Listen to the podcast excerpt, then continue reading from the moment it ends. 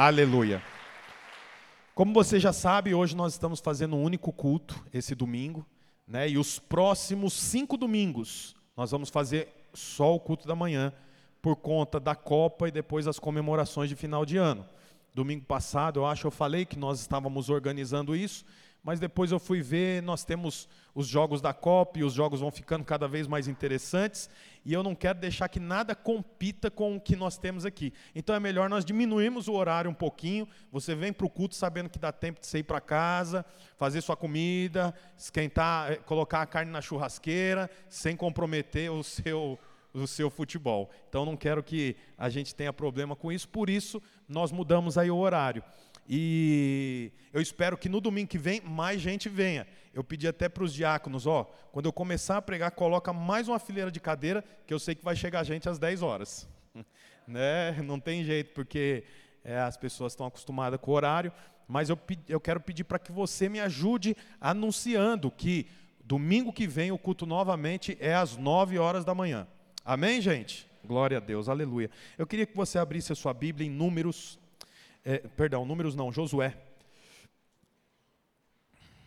É, Josué no capítulo 14.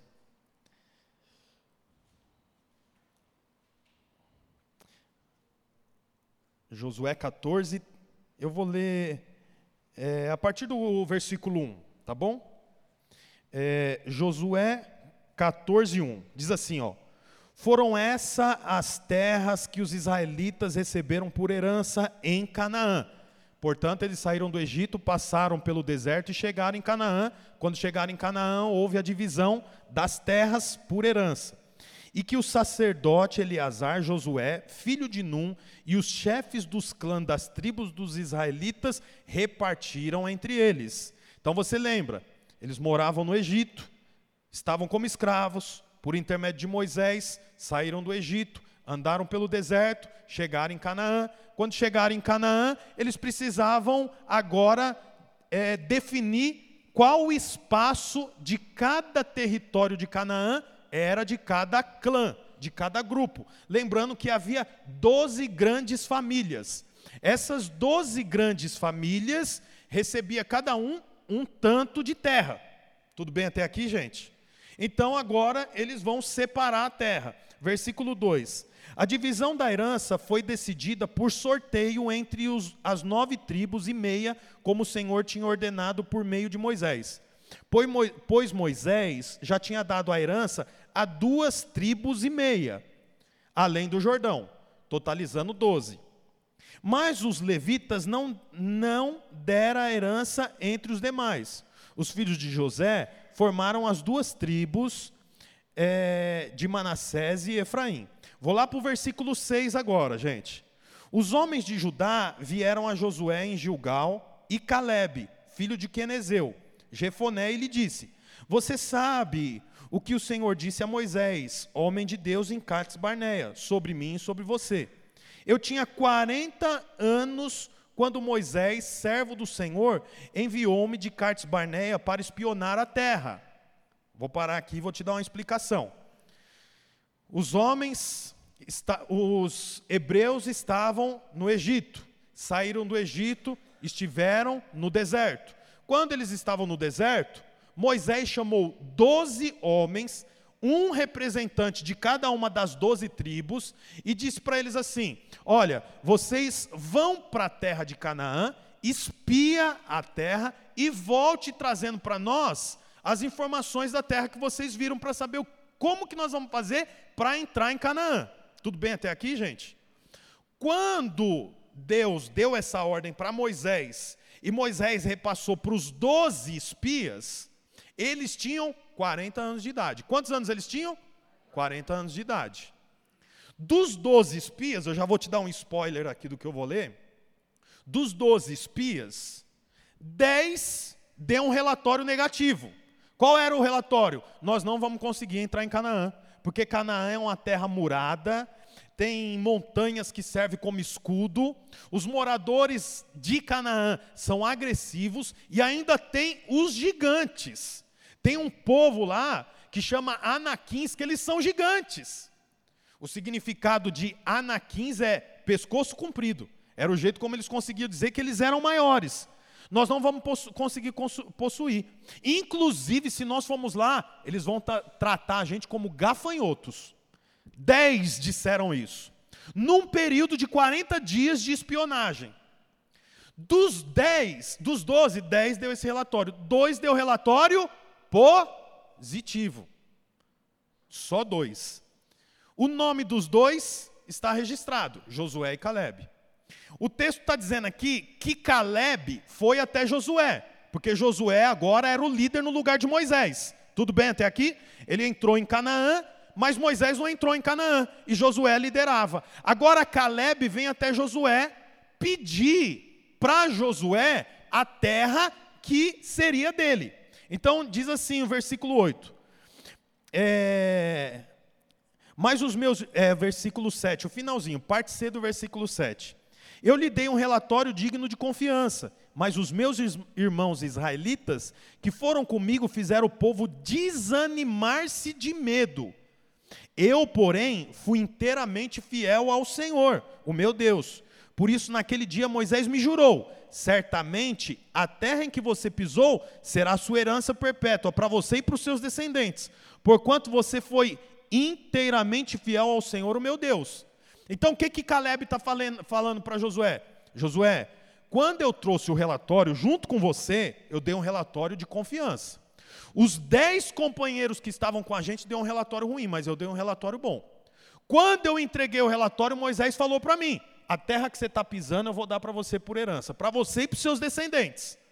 Agora Caleb está vindo lembrar Josué da herança que é dele. Aí, o versículo 10 diz assim: Olha lá comigo. É, Josué 14, 10. Pois bem, o Senhor manteve-me vivo, como prometeu. E foi há 45 anos que ele disse isso a Moisés, quando Israel caminhava pelo deserto. Por isso, aqui estou hoje, com 85 anos de idade. Com 40 anos ele deu o relatório. Agora, com 45, ele está lá para receber a herança dele. Tudo bem até aqui, gente? Agora, olha o que, que ele fala no versículo 11: Ainda estou tão forte como no dia em que Moisés me enviou. Tenho agora tanto vigor para ir à guerra como tinha naquela época. Quantos anos ele está aqui? 85. Quantos anos ele tinha quando Moisés chamou ele? 40. E o que, que ele está dizendo para Josué? Eu vim aqui buscar a terra que eu fiquei de receber de Moisés, e eu me sinto revigorado, fortalecido, como quando Moisés me chamou, que eu tinha 40 anos de idade. Você sabe, quando eu li isso aqui, eu já parei por aqui e fiquei pensando: como é que pode alguém sentir o vigor da metade da idade que tem? Ele tinha 85 anos e ele se sente como se tivesse 40. E eu quero dizer uma coisa para você: naquela época a vida era mais dura do que hoje. Muito dura. Por exemplo, a garrafinha de água que você tem aí, você já não teria lá. Tinha que buscar no poço.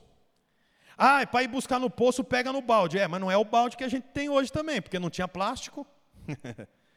então você enchia o balde, o balde era de madeira, e entre as madeiras era calafetado com betume.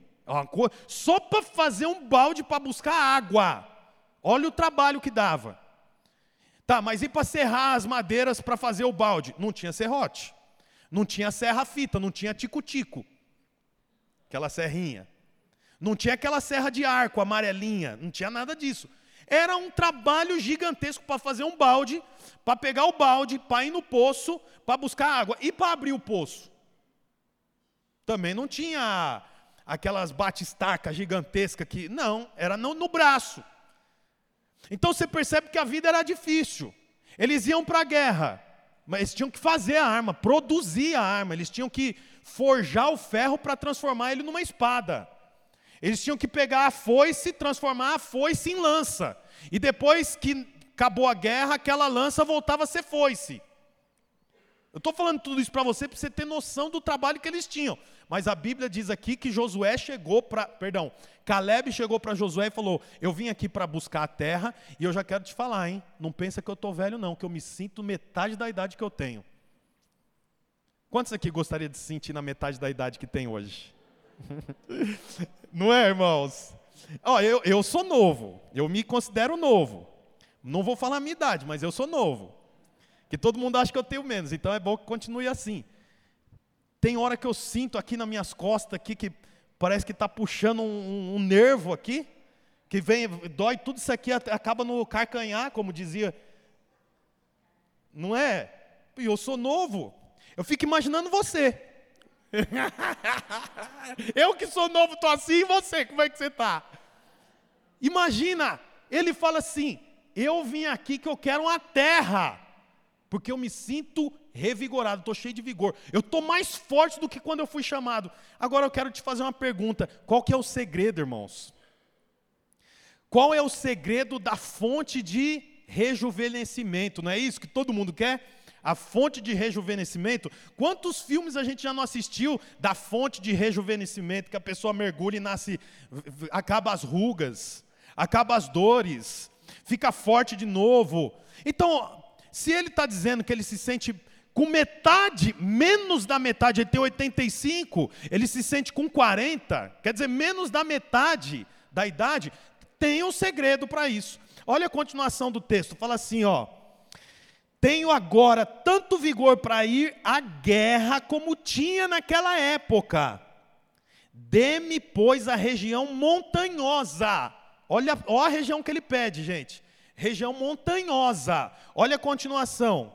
É, que naquela ocasião o Senhor me prometeu. Na época, você ficou sabendo que os Enaquins lá viviam com sua cidade grandes e fortificadas. Mas se o Senhor estiver comigo, eu os expulsarei de lá como ele prometeu. Olha, a terra de Canaã, ela era possuída por muitos moradores, porque era uma terra muito grande. Ela era habitada pelos é, é, jebuseus, ela era habitada pelos ferezeus, eram muitos povos. Lá no capítulo 14, quer ver? Ou, oh, perdão, lá no, em Números, eu vou ler para você, Números 14 também. É bem interessante aqui esse texto, que são dois capítulos que andam junto, é o capítulo 13 e 14 de Números. O capítulo 13 e o 14 é dividido em três partes. A primeira parte é a missão de reconhecimento de Canaã. A segunda parte é o relatório dos espias sobre o reconhecimento de Canaã. E a terceira parte, que é o capítulo 14, é o resultado da, da, do relatório que eles fizeram. Deu para entender? Números 13 e 14 divide em três partes. Primeira parte é a missão de reconhecimento de Canaã, a terra que eles vão ocupar. A segunda parte é o relatório da missão que eles foram para reconhecer a terra. E a terceira parte é o resultado do relatório sobre o povo. Então, o texto diz aqui no capítulo 13 que a terra ela é habitada por muitos povos. Olha lá no versículo 26. Eles então retornaram a Moisés e a Arão e a toda a comunidade de Israel em Cádiz, no deserto de Parã, onde prestaram relatório a eles e a toda a comunidade de Israel, e lhe mostraram o fruto da terra. O fruto era bom, era grande. E deram o seguinte relatório a Moisés: abre aspas, isso aqui é o que os dez espias falaram. Entramos na terra a qual você nos enviou, onde há leite e mel com fartura eu imagino que o povo ouviu e falou: Nossa, leite e mel com fartura, que beleza. Aí ele continua: Aqui estão alguns frutos de lá. Mas o povo que lá vive é poderoso. Preste atenção. E as cidades são fortificadas. E muito grande. Também vimos os descendentes de Anak os amalequitas vivem no Negueb. Os ititas e os jebuseus e os amorreus vivem na região montanhosa. Os cananeus vivem perto do mar, junto ao Jordão. Quer dizer, você vê, obrigado, você vê aqui quanto quantos povos havia lá. Mas lá em Josué, nós vemos o quê? Qual é a terra que Caleb pede? Tinha os hititas, tinha os jebuseus, tinha os amorreus e tinha os gigantes. Os gigantes era assim, o aditivo da terra. E Caleb fala o quê? Eu não quero a terra dos hititas, eu não quero a terra dos cananeus, eu não quero a terra dos jebuseus, eu quero a terra dos anaquins, que eram os gigantes. Você sabe, essa terra aqui depois veio a se chamar de Hebron, mas antes se chamava Kiriat Arba. Arba era o maior gigante que já existiu. Kiriat é cidade, então se chamava cidade de Arba. Arba era o rei de todo aquele povo, que era um homem muito grande. Eu acho interessante, vamos recapitular. Josué está com 85 anos, ele fala: Eu me sinto com 40 e eu vim aqui, Josué, pedir a terra que é minha por herança. A minha terra não é a terra dos Hititas, não é a terra dos cananeus, a minha terra é a terra dos gigantes, é Kiriat Arba, é a terra do, dos homens grandes. Qual é o segredo desse homem, irmãos? Para ele ter essa disposição, para ele se sentir com metade da idade dele. Eu quero te falar isso. Primeiro segredo, são dois segredos. Primeiro segredo, você quer ver lá em Josué o que, que ele fala? A Bíblia fala assim, no versículo é, 31, Números 13, 31. Olha o que, que diz. Os homens que tinham ido com ele disseram: Não pudemos atacar aquele povo, é mais forte do que nós. Essa é a fala dos dez espias e espalharam entre os israelitas um relatório negativo acerca daquela terra. Disseram: a terra para a qual fomos em missão de reconhecimento devora os que nela vivem. Todos os que, todos os que vimos são de grande estatura.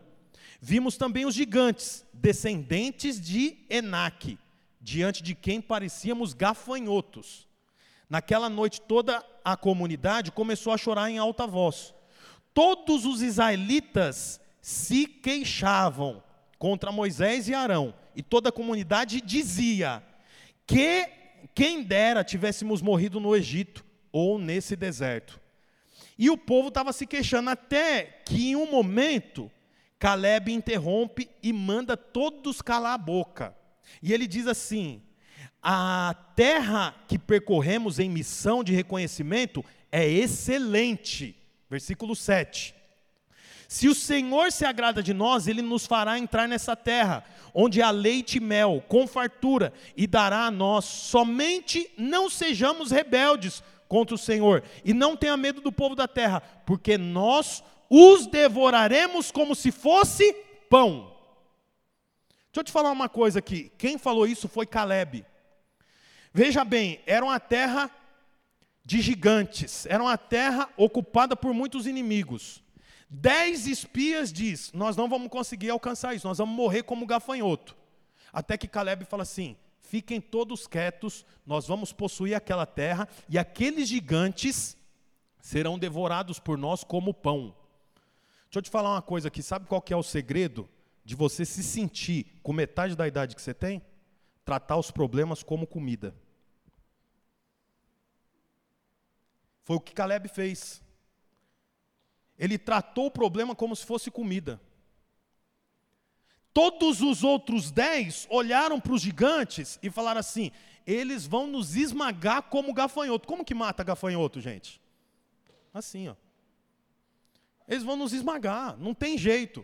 Até que Caleb entra e fala assim: calem-se, nós vamos fazer o seguinte: nós vamos entrar lá, o Senhor vai nos dar, e nós vamos comer os gigantes como se fossem pão.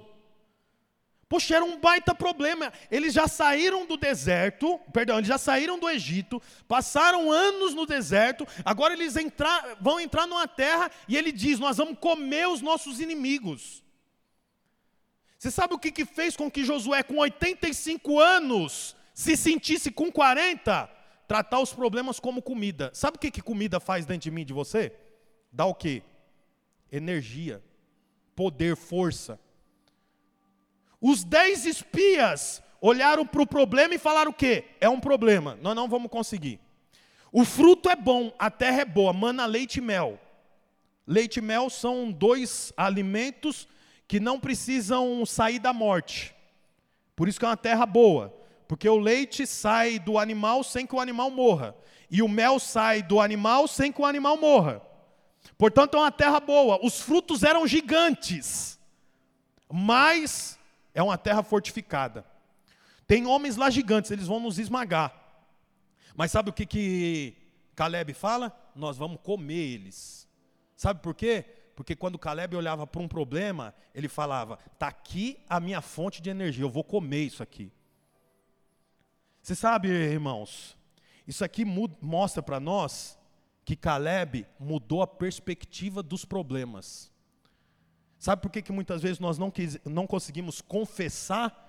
Porque a nossa perspectiva é ruim. Nós estamos falando aqui sobre o poder da confissão.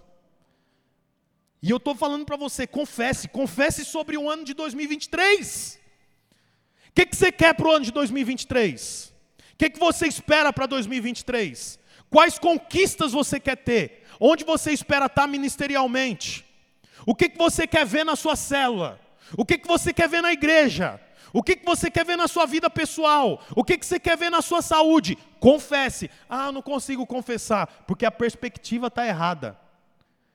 Doze espias receberam a mesma educação, passaram pelas mesmas situações, mas os dez espias não conseguiam confessar o que a palavra dizia. Josué e Caleb conseguiam. Por quê? Porque a perspectiva deles era diferente da perspectiva dos dez espias.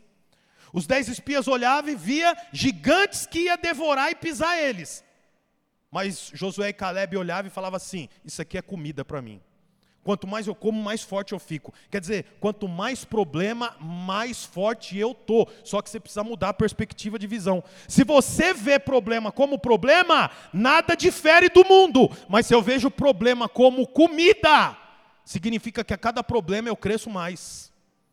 E isso faz com que eu me sinta com metade da idade que eu estou. É, é, por isso que Caleb falou: eu estou com 85 anos, mas eu não quero qualquer terra, eu quero a terra mais difícil. Por quê? Porque ele sabia que problema era comida, e comida gera força. Quero falar uma coisa para você que talvez você não saiba. Eu acho que você pode ter apenas um sinal, mas estar à frente de uma igreja é problema. É problema. Porque eu confesso para os irmãos, eu tenho problema, lógico que eu tenho dificuldade. Mas eu resolvo muito mais problema dos irmãos do que meu mesmo. Mas por que, que eu estou nisso? Porque eu trato o problema como pão, e a cada dia que eu resolvo um problema eu me sinto mais forte, mais fortalecido, mais para frente eu vou.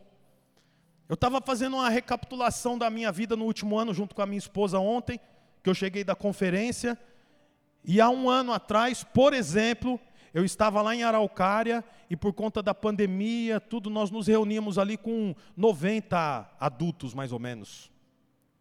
Hoje nós estamos aqui com pelo menos 200 adultos, dobrou o número. Só que quando dobra o número, dobra os problemas também, dobra as dificuldades também. Mas você sabe o que, que me faz resistir a cada dia? Saber que o problema é comida. E eu quero dizer uma coisa para você: os seus problemas têm que ser comida muda a visão, muda a perspectiva. Quando você estiver enfrentando um problema, tenha fé e pare de reclamar, pare de murmurar, levanta e coma o problema. Alimente-se do gigante, alimente-se do problema. Foi o que Caleb fez. E com 85 anos, ele falou: estou mais revigorado do que quando Josué me chamou. Isso porque quando Josué chamou, perdão, quando Moisés chamou Caleb, ele era novo e estava para caminhar mais de 30 anos ainda, faltava 38 anos quando Josué chamou ele, quando Moisés chamou Caleb. Ele caminhou pelo deserto todo esse tempo e ele fala assim: "Tô novo. Eu quero possuir, eu quero a montanha, eu quero subir a montanha. Eu quero lutar com os gigantes. Eu quero Kiriat Arba. Quem é Arba? O maior gigante que já houve. É esse que eu quero porque eu vou comer ele e à medida que eu como eu me fortaleço. Agora, se ele reclamasse como os outros dez, aonde que ele estaria? Você sabe, é interessante também, voltando lá para Josué, o segundo segredo, o primeiro segredo é esse. Caleb via o problema como comida. Mas sabe qual é o segundo problema? Josué, Caleb está com 85 anos. Ele já passou pelo Egito, já passou pelo deserto e agora está em Canaã. Já acabou os problemas que ele tinha. Agora ele já tem neto, agora ele já tem filho, agora ele já está na boa. Mas sabe qual que é o segundo segredo dele? Quando Josué não, quando Caleb não tinha problema, ele arrumava um. Porque isso aqui é um problema que ele está arrumando. Para que que ele, ele dos, só para você ter noção, todos aqueles homens que deram um relatório negativo, dizendo que a terra era impossível de ser alcançada, morreram. E junto com os dez, todos aqueles que atribuíram fé ao que os dez espias disseram. Morreram todos. Sobrou quem? Josué e Caleb. Caleb tinha uma posição de mérito. Ele não precisava fazer mais muita coisa. Mas o que, que ele diz? Eu quero ir no meio dos gigantes. Puxa, ele não tinha problema. O que, que ele fez? Arrumou um problema. Deixa eu te falar uma coisa. Você quer sentir com a metade da idade que você tem? Arruma um problema. Pode parecer uma loucura, não é? Só é uma loucura se você tiver a perspectiva de problema que o mundo tem. Mas se você tem a perspectiva de problema que a Bíblia tem, problema é comida e comida é força.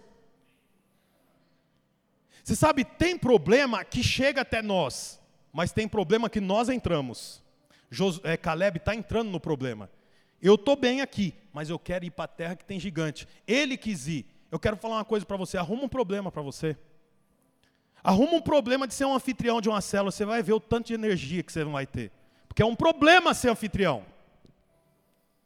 Abrir a casa toda semana, para vir 8, 10, 12, 14 pessoas, toda semana, com criança. É fácil, irmãos? Arruma um problema desse para você ver, que você vai perceber que dentro de você vai gerar energia. Arruma um problema de ser líder de célula. Arruma um problema desse para você. Arruma um problema de liderar uma célula de criança que nós vamos começar junto com a pastora Bruna e as pastoras e a equipe aqui, nós vamos começar células de criança. Arruma um problema desse para você ver. Ah, eu não, nossa, isso dá um trabalho, aquelas crianças, dá trabalho e é um problema. Mas se a sua perspectiva for do jeito correto, o problema é pão. Pão é comida e comida é força. Arruma um problema. Entra no campo de futebol. Sai da arquibancada. Entra no campo. Esse é o momento, esse é o ano de você comer os seus problemas, como Caleb fez. E com 85 anos ele falou: tem 40. Aonde, qual morro que é para subir? Me aponta aí, cadê os inimigos? Cadê os gigantes? Eu quero dos gigantes, o maior deles. É esse que eu quero. Por quê? Porque eu me sinto revigorado. Porque problema para Caleb era comida. E problema para você é como? Problema para muitos é fonte de desânimo. É ficar em casa, é abandonar os caminhos do Senhor, é descansar no sábado e ir para o Guarujá. Para com isso, eu quero dizer uma coisa para você: problema é comida, comida é força. Entra num problema, entra você num problema. Assume um diaconato para você ver o que é problema. Comece a evangelizar os vizinhos para você ver o que é problema. Você sabe, é interessante a continuação da história. Como eu já antecipei para você, dos 12, dois tinha um relatório positivo. Dos 10, dos 12, 10 tinha um relatório negativo. O relatório negativo dizia assim, ó, todos nós vamos ser pisados pelos inimigos. Sabe o que aconteceu com todo aquele povo que atribuiu fé a isso? Foram pisados pelo inimigo. Foram mortos no deserto, nenhum entrou em Canaã. Sabe por quê? Porque nós temos o destino daqueles que nós nos associamos. Vou dizer isso mais uma vez. Tinha 12 espias. Aqui tinha dois que falou assim: "Vamos para frente, e os problemas nós vamos comer eles. Eles vão dar energia para nós". Do outro lado tinha 10. Os 10 falou assim: "Não dá para nós". Eles são gigantes. Eles olham para a gente e a gente é gafanhoto. Você viu o texto que eu li? O povo já estava com os 10. Com os dois não ficou nenhum. Nenhum acreditou que problema era comida. Mas todo o povo acreditou no que os dez falaram. Sabe o que aconteceu? O povo se associou ao que tinha um relatório negativo. Por isso, o povo recebeu o destino dos dez que tinham relatório negativo. Por quê? Porque nós temos o destino daqueles que nós nos associamos. Eu quero fazer uma pergunta para você: você tem se associado com quem? Com que tipo de gente você se associa? Você se associa com aqueles que vivem reclamando? Você se associa com aqueles que vivem traindo as esposas? Você se associa com aquele que vive reclamando do país? Você se associa com aquele que vive reclamando da igreja? Você se associa com aquele que vive reclamando do mundo que vive? Pois, Portanto, você vai ter o destino daqueles que você se associa. Os dois não tiveram ninguém que se associou a eles, mas eles permaneceram firmes. Os dez teve todo o povo, mas nenhum entrou em Canaã. Sabe por quê? Porque se associou e teve o destino errado. Você tem que se associar, irmão, a quem fala da palavra de Deus. Você tem que se associar com aquele que fala a verdade. Você sabe, nós vivemos num tempo de muita tolerância, tem tolerância sobre tudo. Sim ou não? E você sabe, isso tem entrado na igreja. E nós nos tornamos tolerantes a tantas coisas. Mas eu quero falar uma coisa para você. A Bíblia diz assim, ó: Conhecereis a verdade e a verdade vos libertará. Não é conhecereis a tolerância e a tolerância vos libertará. O que liberta é a verdade. O que eu estou falando para você aqui é a verdade.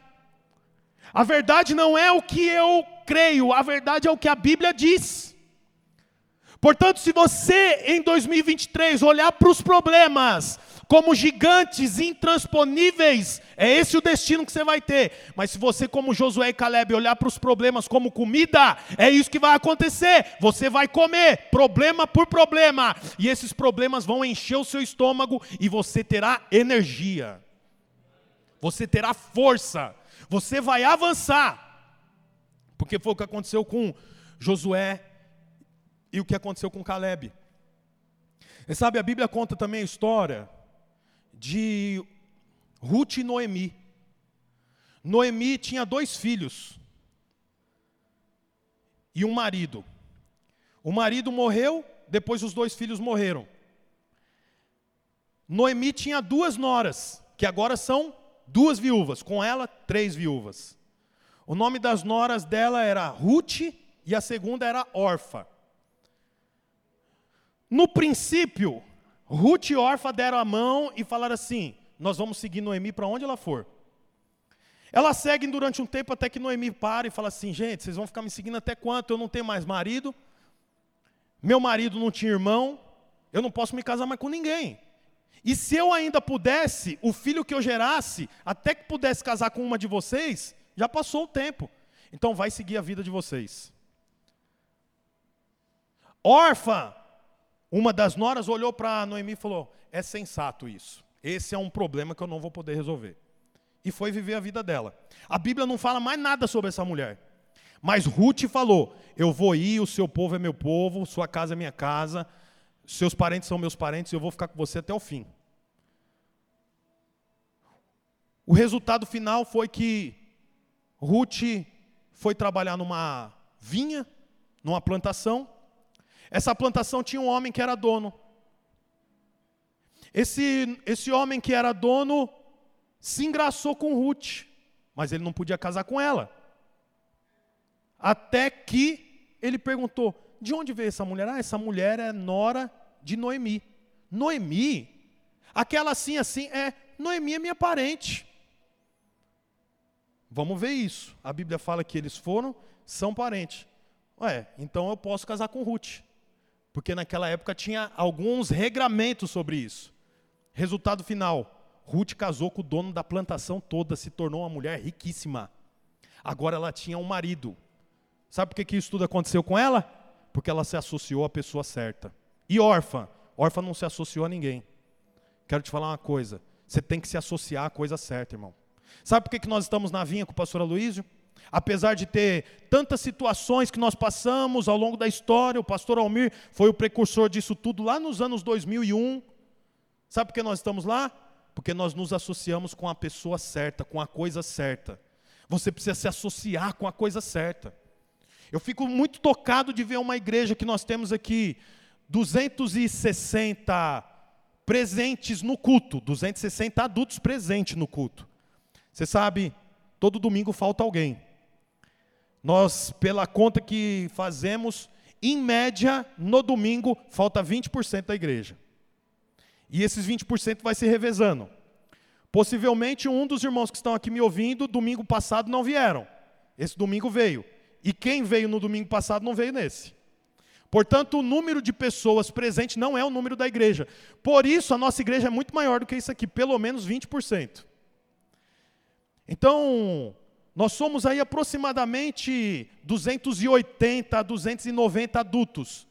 E eu fico muito tocado por saber que nós temos tantos irmãos fora de célula. Eu não quero que você se sinta pressionado, eu quero que você se sinta motivado a ir a uma célula. Porque a célula é o lugar, eu estou vendo aqui o Adriano e a Maristela. Terça-feira passada, eu multipliquei a célula que eu liderava com eles. Estou vendo ali que a célula deles já está sentada do lado deles. a Fátima, o Joel, que é o anfitrião. Eu, eu acho tão interessante como que a célula faz com que as pessoas se aproximem e que elas se identifiquem umas com as outras. Eu queria muito que você tivesse motivado a entrar nesse problema chamado célula. Pô, mas você está me convidando a entrar para um problema? Tô, porque problema é pão, e quem come pão fica forte. Você quer estar tá forte para 2023? Eu estou te propondo o primeiro problema, vai para uma célula. Ixi, célula, é um intrometendo na vida do outro, um falando, é problema. Vamos fazer churrasco, um traz picanha, o outro traz uma outra carne, o outro. Aí todo mundo fica de olho naquele irmão folgado. Sempre tem um irmão folgado. O irmão folgado chega e fala: ah, Era para trazer, gente? Meu Deus do céu. Aí olha para a mulher e fala assim: Você não me falou nada. A mulher fala assim: Eu falei. Não, não falou. Você vê? Não falou nada. Gente, desculpa, fica para a próxima. É brincadeira. Todo mundo já olha um pouco. É brincadeira, né? É, é problema. É problema ou não é problema? Mas problema é pão. Quem come fica forte. Aí o líder vai ter encontro. Dois por célula. Os, os líderes já começam a se coçar. Ai, meu Deus do céu, dois por célula, não tem ninguém para levar. Ai, meu Deus do céu. É um problema, não é um problema? Problema é pão, quem come fica forte. Vamos fazer uma campanha 21 dias presencial. Os líderes, né, para me honrar, fica tudo assim, né? Uhum, uhum, uhum. Amém, irmãos? Então, ó, começamos, hein? Todos os dias, cada um numa casa. Eu vou fazer uma live, hein? Vai ser uma bênção. Uhum, uhum. Eu sei que depois os irmãos saem, daí acaba falando com ele, ei, irmão, como é que vai ser? Ixi, não sei. Rumamos um problema, hein? Rumou um problema mesmo. Mas problema é pão, quem come fica forte. Quantos testemunhos nós não tivemos na campanha de 21 dias nas casas? Muitos, muitos. Até esses dias eu tenho ouvido daquele da campanha de 21 dias, testificando, os irmãos testificando exatamente o que eu estou falando aqui. Quando o pastor falou, nós pensamos, vai dar tudo errado. E foi uma bênção, pessoal inserido. Nunca tivemos 55 pessoas presentes no culto de jovens. Na campanha de 21 dias, teve aqui 55 pessoas na reunião de jovens. Sabe por quê? Porque problema é pão, e quem come se sente saciado, satisfeito, fortalecido. Portanto, irmão, tem problema para você. Quem quer problema, tem problema para você. Quem come, fica forte e consegue avançar em 2023. Você não vai ver nenhuma vez Paulo nas suas cartas dizendo assim: coitado de mim, Um monte de chicotada nas costas, isso porque eu sou judeu. Não deveria receber. E outra, naufragou, meu navio naufragou. E agora eu vim aqui depois do naufrágio, tudo molhado, fui acender uma fogueira, saiu uma cobra, picou minha mão. Eu sou um azarado mesmo. Você não vê Paulo falando isso. Paulo fala assim: Senhor, me dê força. Ele nunca pediu para o problema diminuir, ele sempre pediu para a força dele crescer. Sabe por quê? Problema pequeno é força pequena, problema grande é pão grande. Quem come bastante pão fica forte e avança. Por isso, 2023 é um ano que você vai entrar em muitos problemas. Está amarrado. Só, só amarra quem tem a perspectiva errada para problema. Quem tem a perspectiva certa, fala: pode vir, porque vai ser o ano que eu vou crescer, eu vou estar tá forte, eu vou avançar, em nome de Jesus. Confesse, irmão, é um ano de você confessar, mas para confessar tem que ter a perspectiva certa. Caleb tinha a perspectiva certa. Aqueles que se associaram a Caleb avançou. E eu quero dizer uma coisa para você. Eu quero te convidar a associar-se a mim nessa tarefa em 2023 para essa igreja, porque vai ser o ano da casa cheia. A casa vai estar tá cheia, a sua casa também vai estar tá cheia, irmão. A sua geladeira vai estar tá cheia. A sua dispensa vai estar tá cheia, a sua conta vai estar tá cheia, porque casa cheia enche tudo. Você precisa ter casa cheia. 2023 é o ano da casa cheia. Se você está comigo nisso, fique de pé em nome de Jesus. Feche os seus olhos e peça para o Senhor: fala, Senhor, esse ano eu quero em nome de Jesus ver os problemas como comida. Fala para Deus. Eu quero ver os problemas como comida. Eu vou comer gigante por gigante, e eles serão para mim energia, eles serão para mim força, e eu vou avançar. Eu não vou voltar para trás, eu não vou me associar com pessoas erradas, eu vou me associar com pessoas que avançam. Esse ano, irmão, é o ano da casa cheia. Fala para Deus, você quer que a sua casa esteja cheia de quê? Cheia de quê? Fala para Deus, abre a sua boca. Abre a sua boca e declare: Senhor, a minha casa vai estar cheia de vida, cheia de unção, cheia de glória, cheia de unidade, cheia de alegria, cheia de cura, cheia de saúde, cheia de célula, cheia de gente. Fale para o Senhor em nome de Jesus.